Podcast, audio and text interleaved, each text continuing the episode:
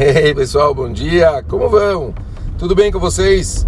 Gravando no carro hoje o Shiur, uma história muito, muito forte que eu ouvi do Skoloni Rebbe logo depois do Shoah, da Holocausto. As pessoas ainda estavam tentando se recuperar.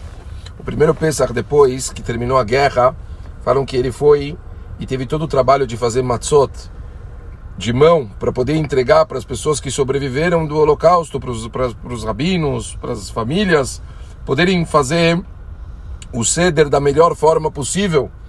E falam que Bemet, ele foi e fez uma fornalha grande e assim as pessoas vinham na casa dele e ele dava para cada pessoa que vinha na casa dele três matzot. E ele mamás foi a dedo para poder ter o suficiente para todas as pessoas. Fala que o filho do Rebbe de Vignitz foi lá e chegou lá e pediu para ele também as matzot.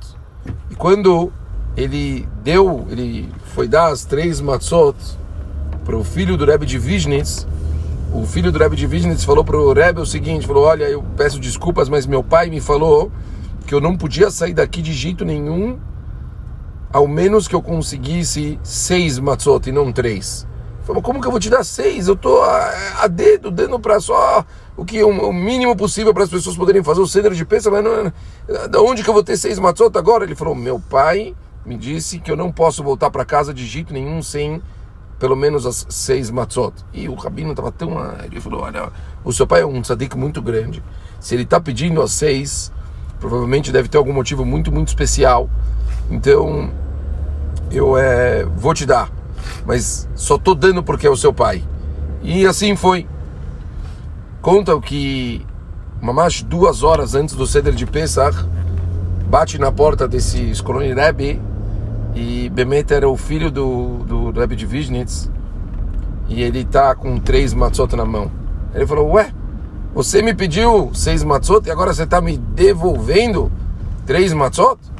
Ele falou, meu pai me disse que o senhor é um tzadik tão grande, tão especial, que provavelmente você ia dar até mesmo as suas próprias três matzot.